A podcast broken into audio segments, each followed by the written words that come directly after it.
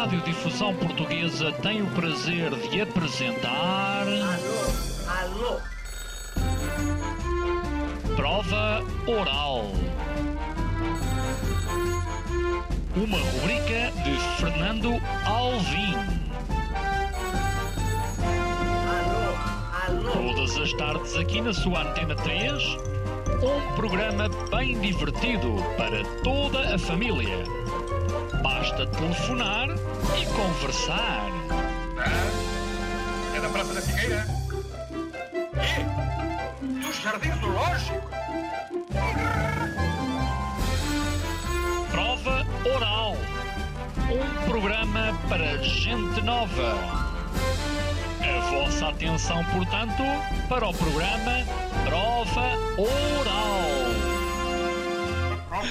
Ouvintes da Provaral, sejam bem-vindos a mais uma emissão onde hoje eh, reunimos aqui algumas eh, pessoas e temos um convidado especial só para o início do, eh, do programa. Bem, apresentar aqui o André Amálio, que é diretor eh, do Teatro Europa. Eh, obrigado. Eh, já disse mal? Hotel Europa. Hotel Europa, o que é que eu disse? Disseste Hotel Europa. Pois não, claro. oh, Teatro Europa. Teatro Exato, Europa. exato, Teatro Europa, enfim, Hotel Europa, assim é que é.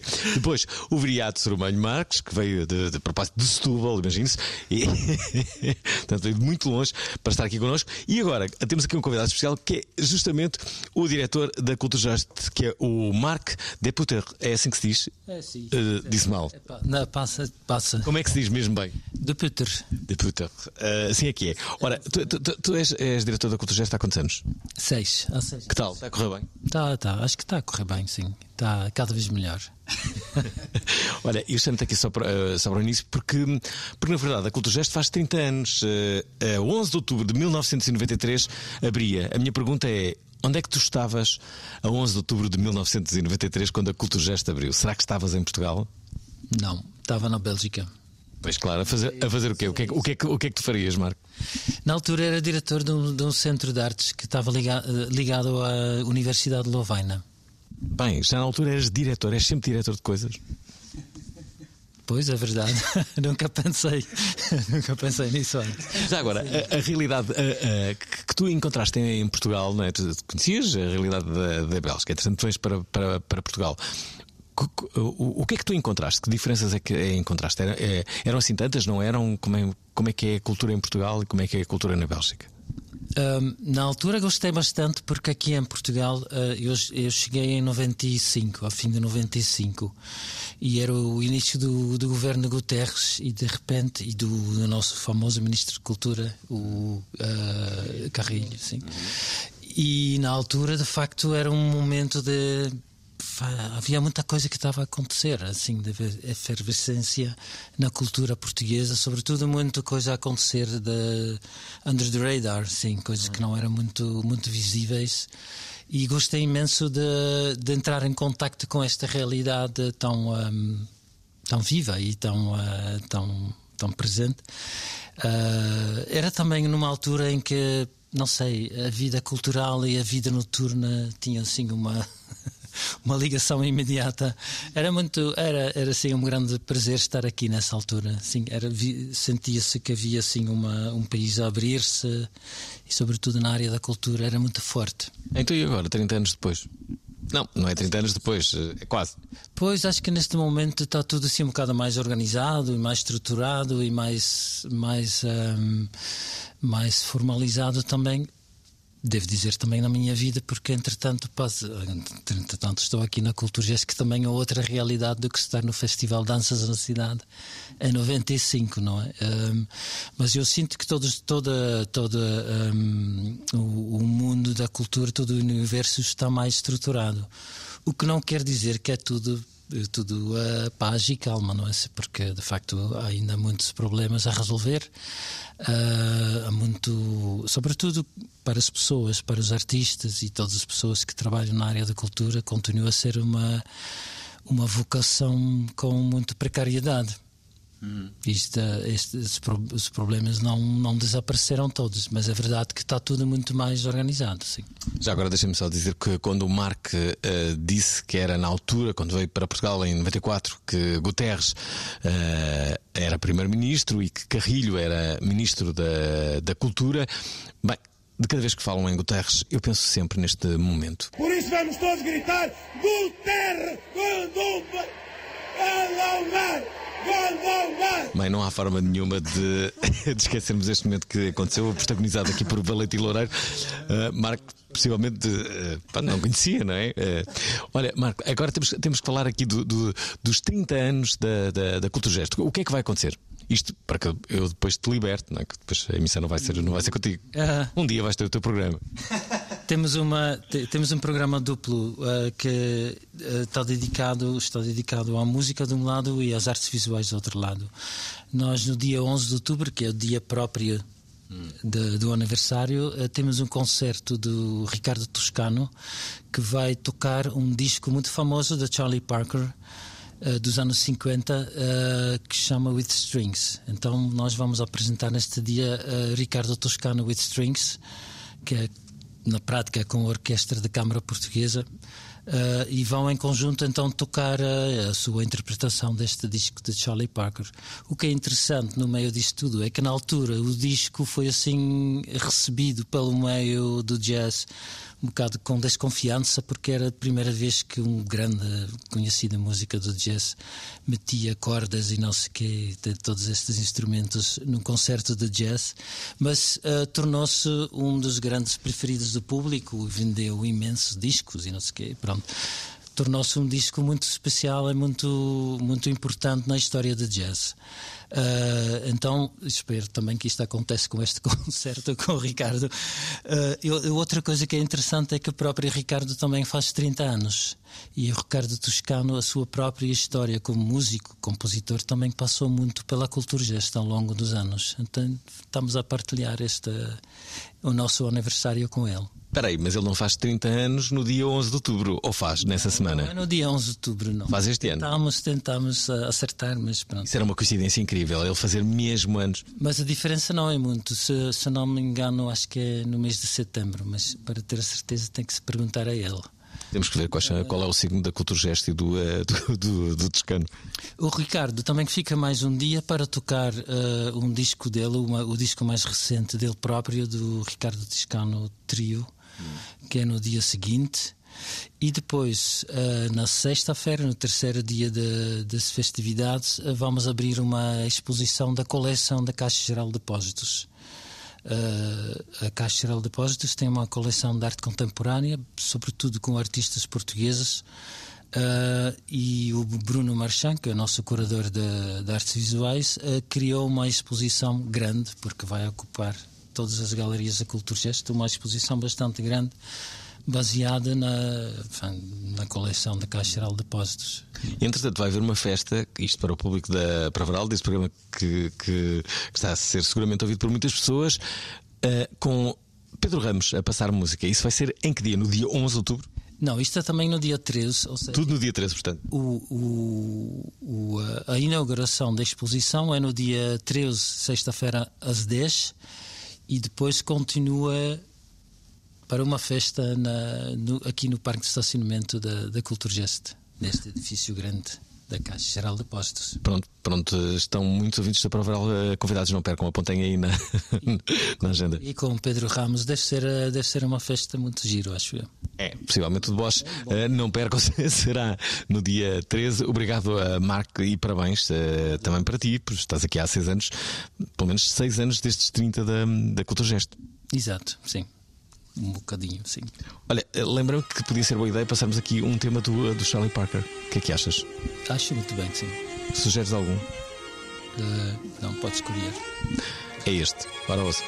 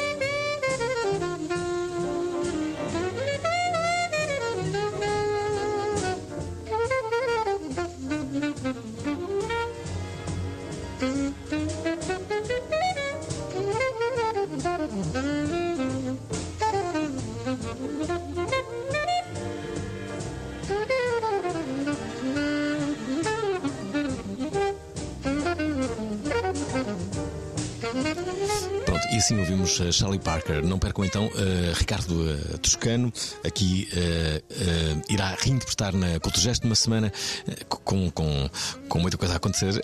aqui, destaque não só para, para, para o Toscano, como a, exposição e também para a festa depois com o Ricardo Ramos. Agora, estamos de volta aos nossos convidados, ao André Amália e ao Viriato Strumen Marques. Um, estamos aqui a falar com eles.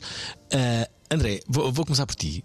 o, que é que, o que é que aqui vai acontecer? Sei que este fim de semana e já esta sexta-feira uh, um, será estará em cena uma, uma, uma peça que, que, é uma peça documental. Aliás, a vossa companhia faz teatro documental. Isto quer dizer o quê? Que, uh, uh, que vai em cima de, de, de, coisas que realmente aconteceram, é isso? Sim, exato. É um, é um teatro de não ficção. Uhum. Portanto, tudo aquilo que nós exploramos, discutimos, apresentamos é baseado em coisas uhum. reais. E uh, neste caso, aqui na Culturgest, vão estar em cena dois espetáculos. Uh, um chama-se A Mina e outro chama-se Tribunal Mina. E a estreia é deste segundo uhum. espetáculo Tribunal Mina, que no fundo olha para um dos maiores, se não mesmo o maior crime ambiental que aconteceu em Portugal. Uh, aconteceu em São Pedro da Cova, uma terra do Conselho de Gondomar, ali uhum. na zona do, do, do, Porto, onde foram colocados nos terrenos das antigas minas de carvão de São Pedro da Cova cerca de 300 mil toneladas de resíduos tóxicos que vinham da Siderurgia Nacional da Maia e eram resíduos que no fundo eram ricos em chumbo. O chumbo era o grande problema havia o risco de estar a envenenar as águas e, através de envenenar as águas, acabaria por estar também a envenenar as pessoas. Uhum. E estes resíduos tóxicos foram colocados lá. Uh, autorizados, uh, portanto, uh, conseguiram-se umas análises falsas que diziam que aqueles resíduos eram inertes e demoraram cerca de 10 anos para se comprovar que aqueles resíduos eram tóxicos, de facto, eram perigosos e tinham que ser removidos imediatamente. E só em 2022, portanto há cerca de um ano e pouco, é que aqueles resíduos foram removidos na totalidade. Portanto, estas pessoas tiveram a viver durante 21 anos com resíduos tóxicos. E quem conhece São Pedro da Cova, o local onde aquilo foi uh, depositado, deitado, é mesmo ali à beira da casa das pessoas. Portanto, foi uma coisa enorme. E este é o, é o, primeiro espetáculo. Portanto, houve um processo de crime, hum. houve um julgamento, foi feito na comarca do Porto, houve uma série de arguídos, mas ninguém, todos saíram ilibados, não houve uma única pessoa responsável. Então, neste espetáculo. Ninguém diria em Portugal, não é? Ninguém diria em Portugal. E, e, e, e às vezes o, o, que leva a pensar é se o maior crime ambiental em Portugal não consegue encontrar uma pessoa responsável, portanto, hum. tudo vale. Qualquer pessoa pode cometer crimes ambientais porque não, os tribunais não vão fazer nada. Uhum. E é precisamente com lutar contra esse sentimento de injustiça que neste espetáculo a população de São Pedro da Cova se junta, porque estes espetáculos são feitos pela população de São Pedro da Cova, junta-se e fazem um tribunal popular exatamente para combater essa injustiça e através do palco, do teatro, encontram um novo verdito para, para este caso. Já agora, deixem-me só dizer que nós tivemos acesso a algumas dessas uh, pessoas com depoimentos que conseguimos recolher. Nós não, a Culturgest, a própria Culturgest, há que dizer. 2023, junho, dia 17. É dia de Crisma em São Pedro da Cova. O sol completa o sacramento. De carro, cerca de 10 minutos separam o terminal de Campanhã, no Porto, desta localidade no município de Gondomar. Para quem desconhece a história, basta uma breve passagem pela rotunda dos bombeiros voluntários. Ao centro, ergue-se uma estátua em homenagem ao super-herói da vila, o trabalhador da exploração de carvão. O tributo ao mineiro tem sido também o objetivo da companhia Hotel Europa, em três anos de trabalho. Daqui surgem duas peças sobre São Pedro da Cova, pensada em duas eras distintas, uma das quais remonta ao século XVIII. Já lá vamos. O que inspirou os diretores André Amálio e Teresa Havlitchkova? É algo um pouco mais fresco na memória da vila. Isto tudo começou quando eu um dia estava no carro e sintonizei, uh, sem me dar conta, na rádio, estava a passar uma reportagem na Antena 1 que tinha o título Vizinhos Perigosos. E foi através desse programa de rádio que eu soube pela primeira vez uh, deste caso de São Pedro da Cova que aqui tinha acontecido um, um, um, dos maiores crimes ambientais cometidos em Portugal, uh, que eram resíduos tóxicos que tinham sido, que, que, tinham sido transportados para aqui da Siderurgia Nacional da Maia, portanto tinham, uh, eram minerais pesados, o chumbo, o cádmio, e especialmente o chumbo era, era muito problemático porque havia o risco de estar a envenenar as águas residuais, as águas que depois iam para os poços e que depois as pessoas podiam estar a dar daquela água de beber aos animais ou podiam estar a regar os alimentos e depois as pessoas comiam aqueles animais, alimentos, naquelas é? hortaliças, e até na reportagem falava-se disso. Ia-se até um restaurante que havia um senhor que utilizava precisamente uma água de um poço e que eh, utilizava os produtos da sua horta no restaurante. Um crime ambiental de contornos quase distópicos dá o mote para Tribunal Mina. Esta é a segunda peça do Hotel Europa em colaboração com a Vila. A primeira apresentação acontece esta noite, aqui, naquela que é também a sala de ensaios, a cripta da Igreja Matriz.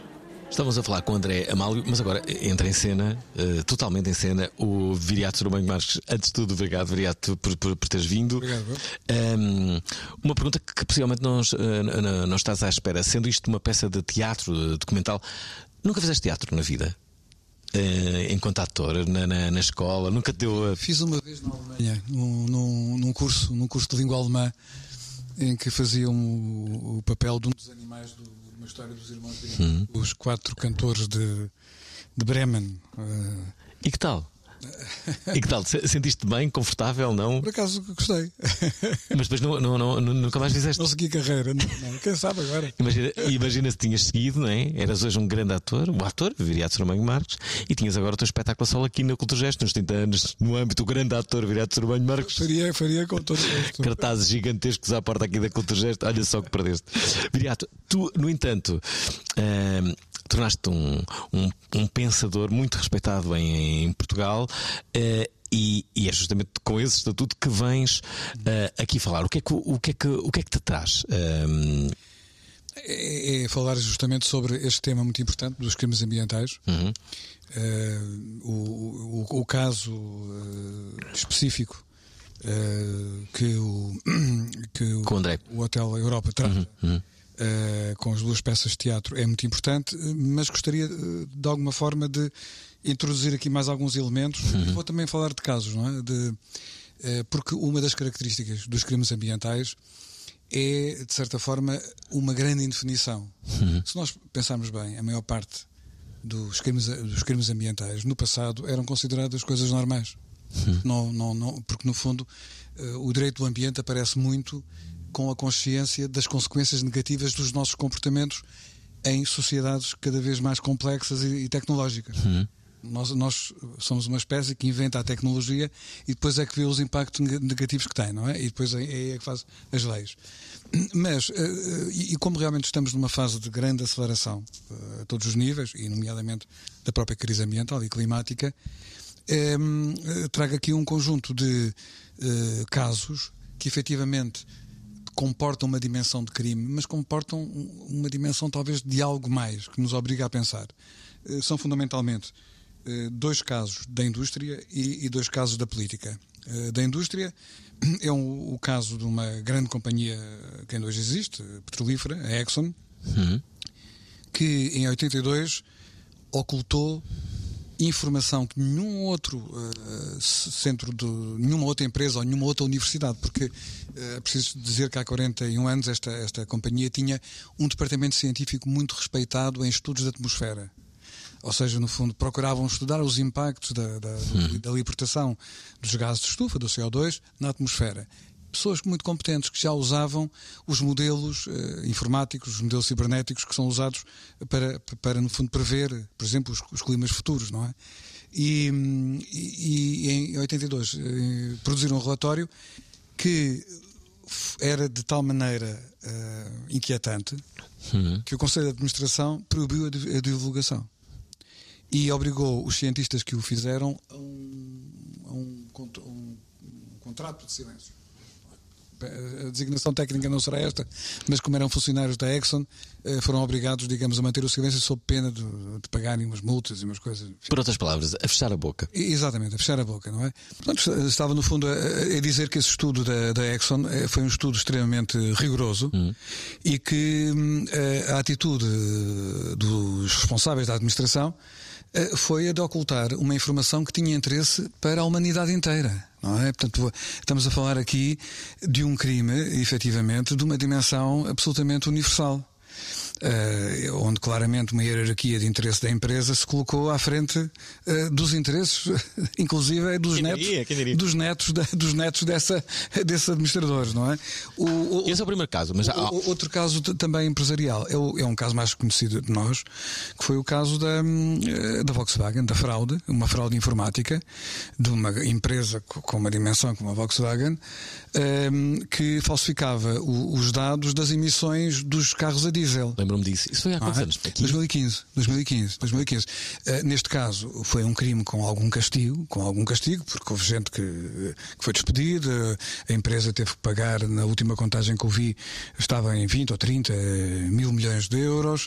Uh, mas, por exemplo, não, não, uh, há um estudo de saúde que indica que, eh, como foram 11 milhões de carros que andaram por aí a fazer emissões a mais, que devem ter causado a morte prematura de 5 mil pessoas.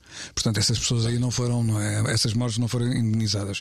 No que diz respeito à política, eh, trago aqui duas situações ou dois casos que, não sendo um crime, uh, uh, têm consequências que, na verdade, são semelhantes a isso, não é? São semelhantes a um crime. Uh, o primeiro caso passou-se em maio de 97, 1997, uhum. na altura em que estava a ser negociado o protocolo de Kyoto, portanto, uma limita no âmbito do, da Convenção das Alterações Climáticas, e era o Presidente Clinton, era o Al Gore, que estavam, o Al Gore, sobretudo, estava era, à frente desse processo, não é? No entanto, em casa, o Congresso, nomeadamente a Câmara Alta, o Senado, eh, reuniu-se para fazer uma votação preventiva com 95, há 100 senadores nos Estados Unidos, 5 faltaram à sessão, 95 contra 0 votos. 95, ou seja, todos os senadores concordavam em não assinar o futuro protocolo de Kyoto porque iria prejudicar os interesses da economia americana, não é? Portanto, isto o país que se diz, ou se diz, dizia que dirigia ao mundo, não é? O que é uma coisa extraordinária. E, e finalmente, outra coisa que eu penso que, um, ehm, e penso desde que isso aconteceu, também em 2015, que tem consequências um, ehm, potencialmente, pelo menos nefastas, e em alguns casos criminosas, foi um, ehm, o Acordo de Paris. Ou seja, o Acordo de Paris uh, cria nas pessoas a ideia de que temos um instituto internacional, um tratado internacional, um instrumento que na verdade uh, não existe. Ou seja, digamos, o, o, o se nós compararmos, se nós analisarmos o que é um tratado internacional, um tratado internacional é um instrumento que obriga os países que são signatários. Hum. E obriga com objetivos, com metas, mas também com sanções. Vou dar um exemplo de um tratado internacional, de uma organização internacional que funciona muito bem, a Organização Mundial do Comércio na Organização Mundial do Comércio, os países, se não cumprem, são penalizados, são julgados. Isso é, digamos, uma espécie de casa de correção, não é? Aí tem mesmo que cumprir. O, o, o Acordo de Paris é uma espécie de colónia de férias. Porque, efetivamente, se os países não cumprem, não há sanções. Não acontece nada. Não há sistemas de monitorização. É tudo voluntário. E as pessoas, modestamente e fazendo a sua vida, pensam que o Acordo de Paris é uma coisa séria, que é uma coisa mesmo para levar a sério. Não é para levar a sério.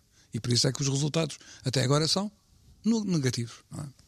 Bem, é curioso estarmos a fazer este programa, sobretudo numa semana em que uh, existiram uh, pelo menos duas manifestações uh, contra aquelas que me parecem mais óbvias alterações climáticas, não é?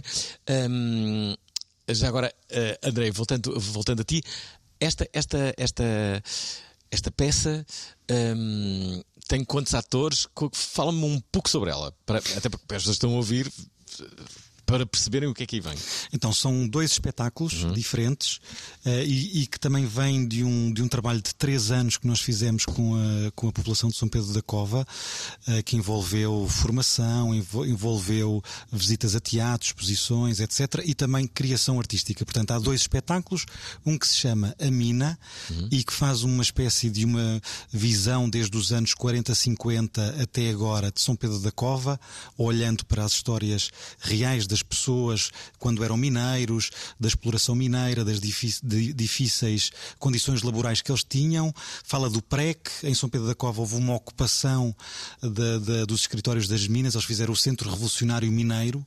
Uh, falamos também dessa, dessa parte importante da nossa história e terminamos exatamente com este crime ambiental, onde sublinhamos de facto eh, que muitas das pessoas que estão em, em, cena viveram toda a sua vida ao lado de resíduos tóxicos. Eh, nós, na nossa peça, temos, são pessoas de, da comunidade de São Pedro da Cova e temos pessoas desde os 14 anos aos 87. Portanto, é uma, um grupo de cerca de 30 pessoas uhum. que estão em palco a falar uh, daquilo que eles viveram, daquilo que, daquilo que eles sentiram. No, no, primeiro espetáculo, contam as suas histórias de vida e no segundo espetáculo, então, olhamos em concreto para esta questão do tribunal, deste processo judicial, em que o reolhamos outra vez e o julgamos outra vez. André, então são algumas dessas pessoas que viveram de facto uh, tudo isto que vão estar em cima de um palco. São, são essas pessoas que tomam, na verdade, as rédeas do seu destino. São, são elas. São não atores. São não atores, sim. Como, como é que é? Ah, podias ter posto o viriato, olha lá. Ele entrava em cena, lembrando dos seus tempos de, de, de estudante. Então, mas espera, eh, como é que foi fazer esse trabalho? Não sei, para quem, para quem não está habituado a subir a um palco, de repente, estar em cima de um. Uh, Olha, eu vejo sempre como uma aflição. Eu, que sou do, do meio do entretenimento, portanto, imagino o que é que serão as pessoas que não são. De, de, de, deve ser. Eh, claro, e não é, como não, é que os convenceste? Não são, e, e as convenceste? Claro, não são, também não são um palco qualquer, não é? Certo, é, é o, da Cultura Gesto. A Cultura Gesto, e depois do Teatro São João, Teatro é? Nacional São João. Uh, eu acho que não foi difícil, aconteceu de uma forma muito natural a partir de, das aulas e das formações que nós estávamos a fazer. E, e, o que nós sentimos quando estávamos a trabalhar com estas pessoas é que havia também uma necessidade de falar disto. Há uma urgência, há um, um sentimento ainda de injustiça uhum. e haver a oportunidade de eles estarem em palco a falar disto, das coisas que foram difíceis no passado deles e também neste passado mais recente dos resíduos. É, foi uma coisa que nós sentimos que era importante para eles. Portanto, não foi um passo uh, que tenha sido difícil de fazer. Foi, foi acompanhado, foram três anos a, a trabalhar também. Nós, uhum. É um programa de três anos que vai terminar agora em dezembro.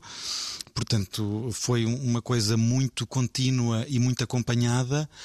E, e eu acho que quando se, quando se vai ao, ao palco, sinceramente, não se sente que que são amadores ou que não sabem o que é que estão a fazer. Não, são pessoas reais a contar as suas histórias e não há ninguém mais, melhor para contar as histórias deles do, do, que, ah, do que estas pessoas. São as pessoas eu perfeitas. Eu estou muito curioso e acredito que uh, os ouvintes da Prova devem estar uh, também. Deixem-me só revelar que é este fim de semana, sexta, sábado e domingo, uh, que estas duas peças vão estar aqui em exibição na, na, na. Depois, não desanimem, pessoas do Norte, porque ela vai também para, para o Norte. Eh, será em fevereiro de 2024, no Teatro uh, São teatro, João. No Teatro Nacional São João, Teatro Carlos Alberto, uhum. e vai de, de dia 1 a 4 de fevereiro. São quatro dias de espetáculo. Bem, uh, imperdível. Já agora, deixem-me só uh, dizer que na próxima segunda-feira a prova oral vai ser assim é um dos letristas mais criativos portugueses. Vá lá, Portugal, portugueses, mais um ano, 12 meses, não saímos do lugar. Está com a prova oral desde o primeiro dia. Um programa bem divertido para toda a família. Os seus jingles tornaram-se icónicos. Vejam só o que é que eu tenho na mão. É o homem que mordeu o cão. Mas afinal, onde é que para o Jimba? Esta segunda-feira vamos ter com ele Jimba, o regresso às 19 horas na Antena 3. Estamos de volta uh, com o, uh, o André Amálio, uh, que é diretor ehm, da, da um, aqui do. Na verdade, eu ia dizer não quero cometer o mesmo erro que é de. Ia dizer Teatro Europa e não é, não é? Hotel Europa. Hotel Europa, já, já estou a ver. Hotel Europa e também o Viriato Sormanho Marques, que vem aqui na qualidade Uh, na qualidade de pessoa interessada e de, e de pensador também. Viriato, um, estamos aqui a falar de, de, de ambiente, não só. Uh, também temos que falar da, da, da, da forma de, de, ser português, não é? Uh, sei que é um tema que, tu gostas também de. Como interessa a todos os portugueses, que até, até aos que não são. Ultimamente, ultimamente tenho, tenho, tenho falado com algumas pessoas, se é verdade que, que, que se ouve nos últimos anos ouvi-se falar muito, ah, porque a inveja é o grande problema de Portugal. Ultimamente A, a palavra que, que, tem sido mais ouvida neste programa tem sido conformismo. Que uh, Portugal sofre de um problema de conformismo. É curioso porque uh, o conformismo também não é uma característica nossa só. Uhum. Eu acho que viver, é universal. Estamos numa fase, numa fase particularmente eh, marcante em matéria de conformismo, porque realmente aquele conceito de sistema que nós já ouvimos a falar há muito tempo, uhum. sistema, não é? Não é? Uh, neste momento tem quase uma realidade física. Não é? uhum. Curiosamente, temos também manifestações anticonformistas muito claras, e, e, nomeadamente nas questões do clima que há pouco uhum. referias, temos hum, em Portugal e, e noutros, noutros países manifestações uh, que são muito positivas no sentido do uhum. anticonformismo e já aproveito para referir uma coisa que quase que passou despercebida e que tem a ver com, com portugueses, com jovens portugueses.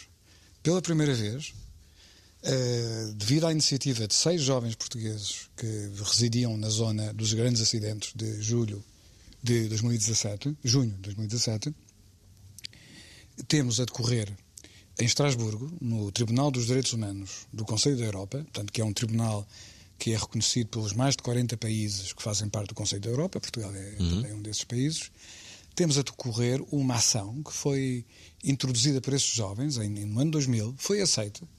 Foi aceita, é uma coisa extraordinária como é que é possível uma coisa destas ser aceita. Uhum. O, estamos a falar de, de, uma vintena de juízes que olhou para o, para o caso e que considerou efetivamente que aqueles jovens que foram atingidos na sua qualidade de vida pelos incêndios de 2017, que viram as suas casas, em alguns, em alguns casos, as casas arderem, uhum. familiares uh, serem mortos, etc. Uh, esses jovens uh, consideram que, primeiro, são vítimas nos seus direitos fundamentais. O direito à vida, por exemplo, o direito a constituir família, é? dada a evolução uhum. que temos para, para diante. E, em segundo lugar, consideram que existem responsáveis, é que esses responsáveis são os países que não estão a tomar as medidas necessárias para uh, enfrentar as alterações climáticas.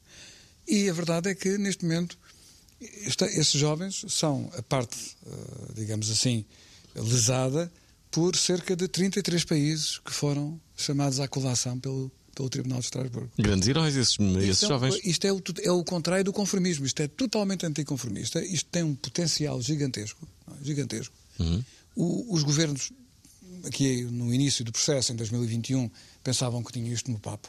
Pensavam que nenhum juiz, no seu perfeito juízo, iria aceitar uma coisa destas. É, é verdade que os jovens têm sido apoiados também por juristas muito competentes, juristas uhum. que pertencem a uma organização que realmente patrocina estas causas de direitos humanos. E hum, o primeiro confronto foi justamente há dias, em, em Estrasburgo. Uh, o, os juízes ouviram as alegações e agora vão, durante mais de um mês, analisar o caso e, e, e, deliberar sobre o que fazer, não é? Olha, se calhar pode ser, pode ser uma, uma boa ideia trazer esses jovens aqui a, a este programa. Com certeza, com certeza. Uh, depois do programa posso dar-te os contactos. Ah, é? Ah, ok. Então, se, calhar, se calhar vai ser mais fácil do que eu estava ah, não, não, não, não. E, e, e o, o que é notável aqui é que uh, existe uma falha fundamental no, no direito internacional, que é o facto de os países, na verdade, serem apenas responsáveis pelas áreas territoriais da sua soberania. Hum. Ora, grande parte das questões ambientais, nomeadamente as alterações climáticas, são questões transfronteiriças. Quando tu, quando um país uh, decide eh, fazer uma mina de carvão ou abrir uma central termoelétrica que, que emite para a atmosfera CO2, está a fazê-lo no seu território soberano, as consequências é, são pagas por todos nós. É? Portanto, o CO2, ao fim de algum tempo, está homogeneamente distribuído pela atmosfera. Não é? e, e, e, não, e não há nada a fazer. Portanto, é um, é um processo de irresponsabilidade, é um crime sem norma jurídica. E este caso, os jovens portugueses, está a obrigar a confrontar uh, o direito internacional e a comunidade internacional para estes crimes permanentes sem castigo que são os dumpings, uh, o que os países fazem uh, no fundo da fronteira dos outros, uhum. ou, ou a más horas, não é? Quando ninguém vê, os países e as empresas. Sim, é? Portanto, isto, isto, pode ser um, um, passo muito positivo para uma mudança necessária e, e, sabemos o que fazer, quer dizer, não, não, não temos que. Não é uma questão, digamos, de inventar. Uh, nós temos, só para dar um, para, para, para referir o que estou a falar, existe uma figura no direito internacional que é a figura do património comum da humanidade, em inglês o Common Heritage. Por exemplo, a Antártida é Common Heritage. O que é que significa? Significa que é um território que todos os países signatários da Convenção querem proteger e comprometem-se em proteger. Ora, por exemplo, se nós conseguíssemos transformar o clima estável, ou seja, aquele clima que nós tivemos até há 50 anos e que tivemos nos últimos 11 mil anos, desde a última glaciação, um clima com poucas variações, que aliás foi por causa disso que nós chegamos até aqui. Uhum. Se, tivéssemos, se não tivéssemos eh, o clima ameno que tivemos nos últimos milhares de anos, não tínhamos tido a possibilidade de, uh, da massa crítica que permitiu o despontar desta civilização. Com, tempo, com temperaturas negativas não se consegue eh, fazer civilização nenhuma, não é? Com temperaturas abrasivas também não, não é? Portanto, nós temos esta, esta cortina, não é? Esta, esta zona média de temperatura que é, se nós considerarmos que isto é património comum da humanidade, e que o, a forma como nós estamos a organizar as nossas políticas energéticas e as nossas políticas extrativistas, etc., economia extrativista, está por isso em causa, nós temos aqui pelo menos um argumento jurídico forte é? para tentar mudar as coisas. Temos um argumento de, de direito internacional que seria mais uma arma, digamos assim, para tentar que as coisas não vão uh, no sentido para onde estão a ir, que não é bom. Hum. André, pode uma peça de teatro valer mais que uma página no jornal?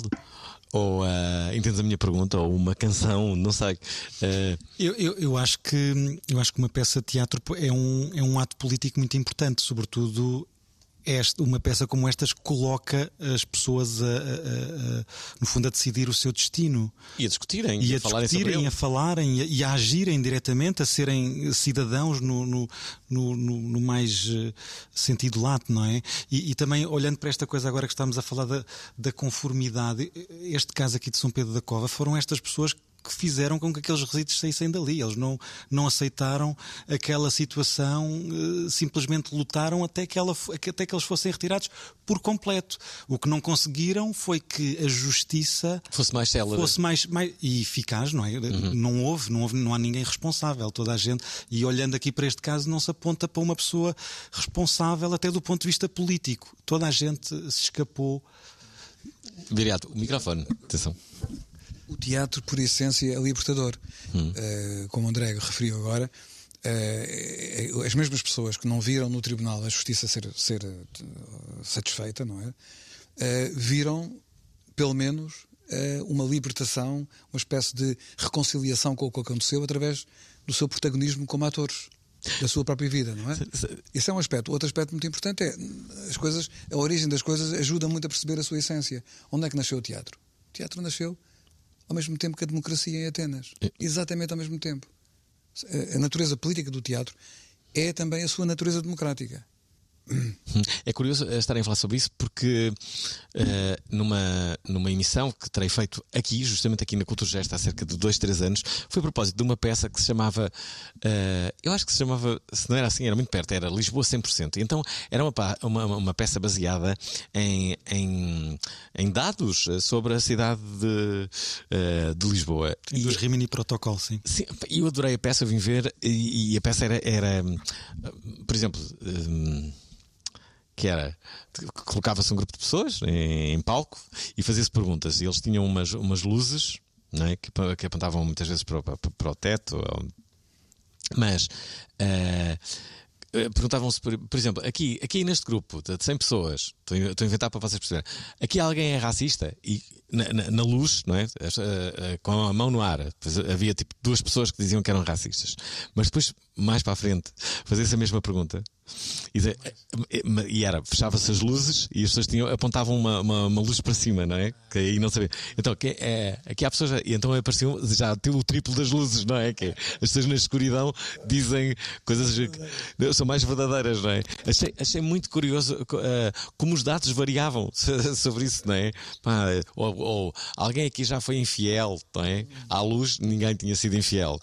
Mas com, lá outra vez com as luzinhas no teto já havia pessoas que admitiam que tinham sido infiéis. E eu lembro muito bem dessa, dessa peça. Essa peça também insere-se um bocadinho na, na, na, vossa forma de verem o teatro. É também é uma coisa documental, tem que, é uma coisa com dados reais, não é? Sim, sim, é, um, é um pouco a mesma linha. Sim, os Rimini Protocol é uma companhia muito conhecida, ah, okay. uma companhia alemã muito conhecida deste género de, de, teatro, não é? Porque vocês fazem outras coisas, agora estão a fazer isto, mas também já fizeram sobre o. Uh, já fizemos sobre o, sobre o fim do colonialismo português, uhum. sobre a guerra colonial, sobre as independências, fizemos sobre movimentos migratórios, gentrificação, estes grandes problemas agora. Ah, gentrificação estão... também é ótimo falar, assim. É um, pois que está, está mesmo em cima da mesa.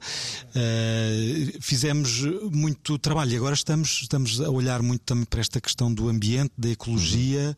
Uhum. Uh, vamos também fazer para o ano um espetáculo sobre a crise climática e sobre os ativistas que estão a, a lutar diretamente contra a crise climática. Portanto, nós, para nós é importante encontrarmos temas que sejam, que nós achamos que são, uh, que estão em crise, que são basilares, que não são discutidos o suficiente ou resolvidos nas sociedades e a partir daí começamos. Hum. Deixa-me só, só, dizer, e aproveitando de facto estar aqui ao, Viriato, Viriato, uh, gostava de ouvir a tua opinião sobre a, gentri, a gentrificação. Uh, porque não é, um, não é um problema só nosso, não é? Várias cidades estão a passar por esse, por esse problema. Como é que, como é que tu vês? Vejo, vejo com, com. Apreensão, a, tua cara diz, a tua cara diz apreensão. apreensão, porque é um exemplo da nossa dificuldade hoje hum. em termos políticas complexas. É? O que é que quer dizer com isto? O que quer dizer que um, o ideal seria conseguirmos tudo. Ou hum. seja, uh, termos cidades onde todas as pessoas, independentemente de, do, seu, uh, do seu estatuto económico, pudessem habitar Hum. Sobretudo, uma coisa muito importante que é ninguém sair da cidade onde os pais e os avós viveram por questões económicas, que é o que está a acontecer agora, as pessoas irem para, para outros sítios. Seria excelente poder acolher aqui uh, pessoas que vêm de outros países, da União Europeia, de outros sítios, uh, refugiados que vêm de, outro, de, de, outras zonas do mundo, etc. Não é? No entanto, o que, o que percebemos é que a política implica sempre perceber os limites, que há limites. E implica o quê? Fazer escolhas. Fazer, fazer tomar decisões que acabam sempre por incluir alguém e excluir alguém.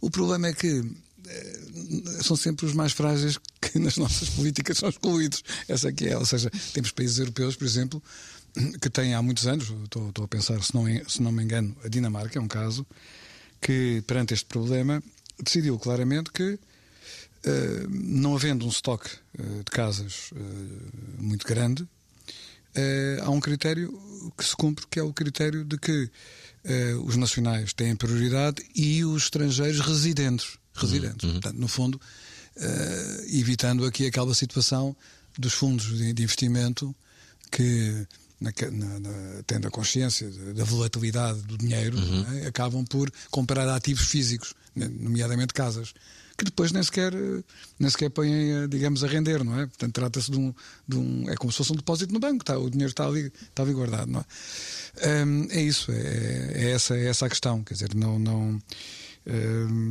deixa-me fazer esta pergunta, uma pergunta de, difícil no sentido de porque não, porque não és nenhum vidente, não é? Uh, mas com, com, Graças como, a Deus. É, é, faz falta aqui o professor Bambu, não é? Para, para dizer o que é que vai acontecer no mundo uh, nos próximos anos, mas acredito possivelmente mais na tua opinião, que é da forma como, como te informas sobre o mundo, hum. o, que é que, o que é que te parece que nos próximos, uh, pá, diria 20, 30 anos vai marcar o mundo? Hum. Alterações climáticas, seguramente. Já, já, já estamos a perceber que isto se calhar vai ser mais rápido do que o que é, julgaríamos, não é? Está a ser mais rápido é, é, tens toda a razão. É uma, é, está a surpreender eh, a velocidade da, da, das alterações climáticas no quadro do, de uma coisa que é o sistema Terra. Quer dizer, no hum. fundo, isto é um sistema, não é? Hum. As coisas estão todas relacionadas. A biodiversidade, uh, uh, o, por exemplo, a questão da, dos recursos hídricos, hum.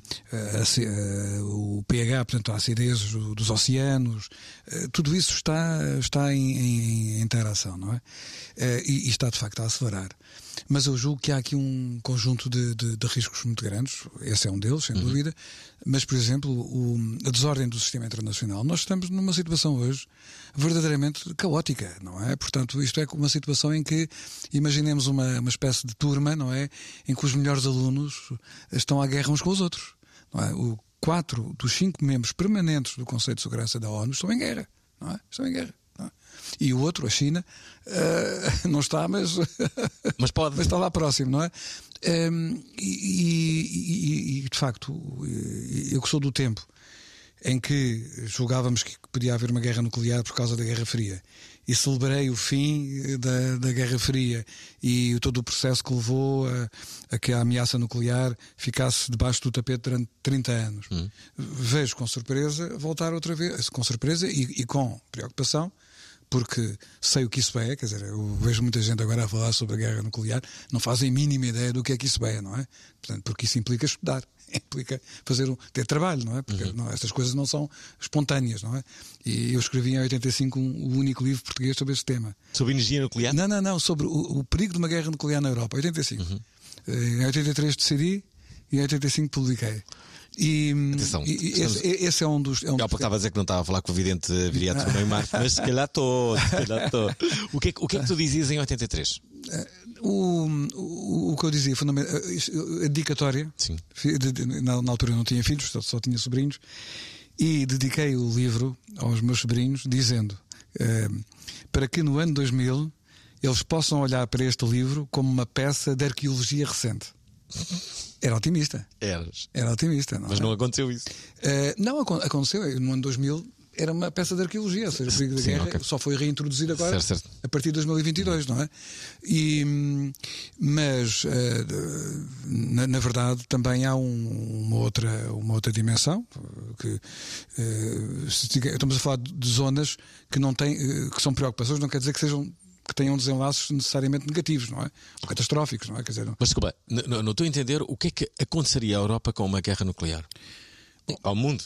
Uh, não, depende da intensidade da guerra, mas seria sempre, seria sempre um desastre, não é? Seria sempre um desastre. Bom, não era de certeza, não conta. Não, não, não, Positivo não, não, não, vai ser. Não, não. O, o- há, há estudos sobre isso. Hum. Sobre, uh, os estudos fazem-se assim: Eh, identifica-se um território onde seriam lançadas armas nucleares, os países onde isso aconteceria, e qual a quantidade eh, de explosivos usada. Há uma unidade de referência que é eh, o, o TNT equivalente. Portanto, no fundo, eh, para as alterações climáticas, o, por exemplo, o metano mede-se em eh, CO2 equivalente. O- os explosivos nucleares medem-se em TNT equivalente. Não é? Quantas megatoneladas é que, ou seja, quantos milhões de toneladas de TNT é que seriam acionados nesse conflito, nessa guerra? E a partir daí fazem-se quadros, fazem-se eh, projeções eh, que vão variando no tempo. Uma guerra nuclear te- terá, ou teria, vamos pôr assim no condicional, teria um, um impacto forte no imediato, mas sobretudo fortíssimo no, no médio prazo. Mé- Médio prazo, estamos a falar curto, médio prazo, quer dizer, ao longo de um ano, dois anos. A maior parte das pessoas numa guerra nuclear morreriam eh, meses e anos depois das explosões terem, terem ocorrido, não é? Porque tem um efeito de longa duração, um efeito de longa duração. E, sobretudo, não morreriam diretamente das armas, mas morreriam da fome. Porquê? Por causa da destruição da capacidade agrícola, da produção agrícola, não é? Durante bastante tempo. É uma coisa, é uma coisa horrível, não é? Quer dizer, nem- nem- mas, é, mas é bom que as pessoas tenham essa consciência, não é? E sobretudo que os decisores políticos, não é? Eh, percebam que as armas nucleares não são apenas armas mais potentes, são armas diferentes que nunca deveriam ser usadas, não é? Portanto, é, Espero que isso nunca, Claro que nunca, nunca- aconteça, não é? Claro Espero eu e esperamos todos. Claro Olhem, eh, está muito interessante a conversa, mas eh, temos que acabar com ela. Quero aqui agradecer a ambos, ao Viriato e eh, aqui ao André. O André, agora vou dizer bem, eh, aqui diretor do Hotel Europa. Esta peça vai estar então sexta, sábado e domingo, horários certos. Na sexta-feira a mina está às 3 da tarde e o Tribunal Mina às 19 e depois no sábado e no domingo podem vê-las seguidas. Uma começa às 4 e meia, tem só uma paragem de uma hora e depois às 7 e a mesma coisa no domingo. Bem, não percam uma oportunidade única de verem alguns dos próprios intervenientes de tudo isto em palco. Ah, agora, este fim de semana na, na Culturgest, mas depois, ah, a partir de fevereiro, de 1 a 4 de fevereiro, ah, durante estes 4 dias, no, no hotel, no, ah, no hotel, no, no, no Teatro São João, não é? No Auditório Nacional Alberto também. Sim. Uh, durante este- esses quatro dias. Uh, Viriato, quero, quero te agradecer mais uma vez. Sei que vocês agora vão para uma, uma conferência, vão falar sobre isto tudo. sobre isto que acabamos de falar. Se calhar vão repetir assuntos, não sei. Falar sobre isto mais tempo. Vamos, vamos acabar, hein? repare-se, eh, como é que nós conseguimos isto? Nu- Nunca vamos explicar, mas vamos acabar com, com o som daquilo que- que vai acontecer nesta conferência. Quando falamos de crimes ambientais, temos o conceito central de, de ambiente. E justamente o conceito de ambiente é um conceito que tem evoluído imenso. Imenso. Ehm, e vou eh, propor-vos aqui eh, aquela interpretação do ambiente que me parece mais adequada, ou seja, que é mais rica do ponto de vista epistémico, que, que- que tem maior densidade em matéria de conhecimento e que, por isso mesmo, tem condições para constituir um direito mais robusto. Digamos que o, direito do ambiente tem, tem, sobretudo aparecido como uma restrição. eh, eh, uma restrição no sentido em que nós próprios, a humanidade, os seres humanos, eh, nesta marcha histórica muito veloz que estamos a, a fazer, nem nos apercebemos do impacto da nossa ação. Ou quando nos apercebemos é quando já há mortos e feridos, não é? Portanto, o, o- direito chega sempre, de certa forma, tarde. Hum, no entanto, não é preciso ser cientista para perceber isto, não é? Eu pus-vos aqui, não, não, não, é apenas passo muito rapidamente.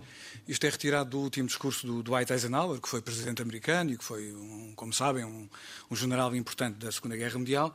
E, e- e- mesmo, mesmo, digamos, alguém que não tinha uma vida científica, eh, percebeu, em 1961, percebeu que tínhamos um problema, eh, porque a forma como nós estávamos a a, viver, a, a- pilhar, plundering a, a- natureza, iria causar problemas eh, fundamentais para eh, os, os netos, não é? Os netos são, somos nós, não é? Os netos do Eisenhower somos nós, não é?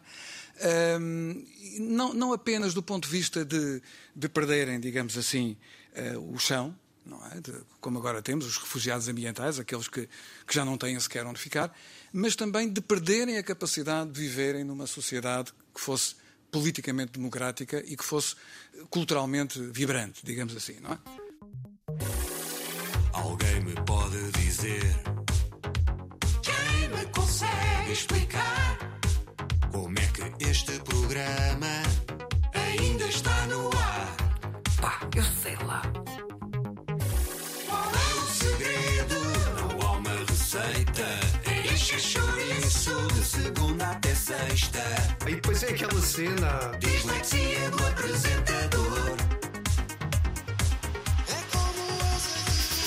É como azeite rebelde. Chuva dourada que paira no ar. Foi em setembro de 2002 que a prova oral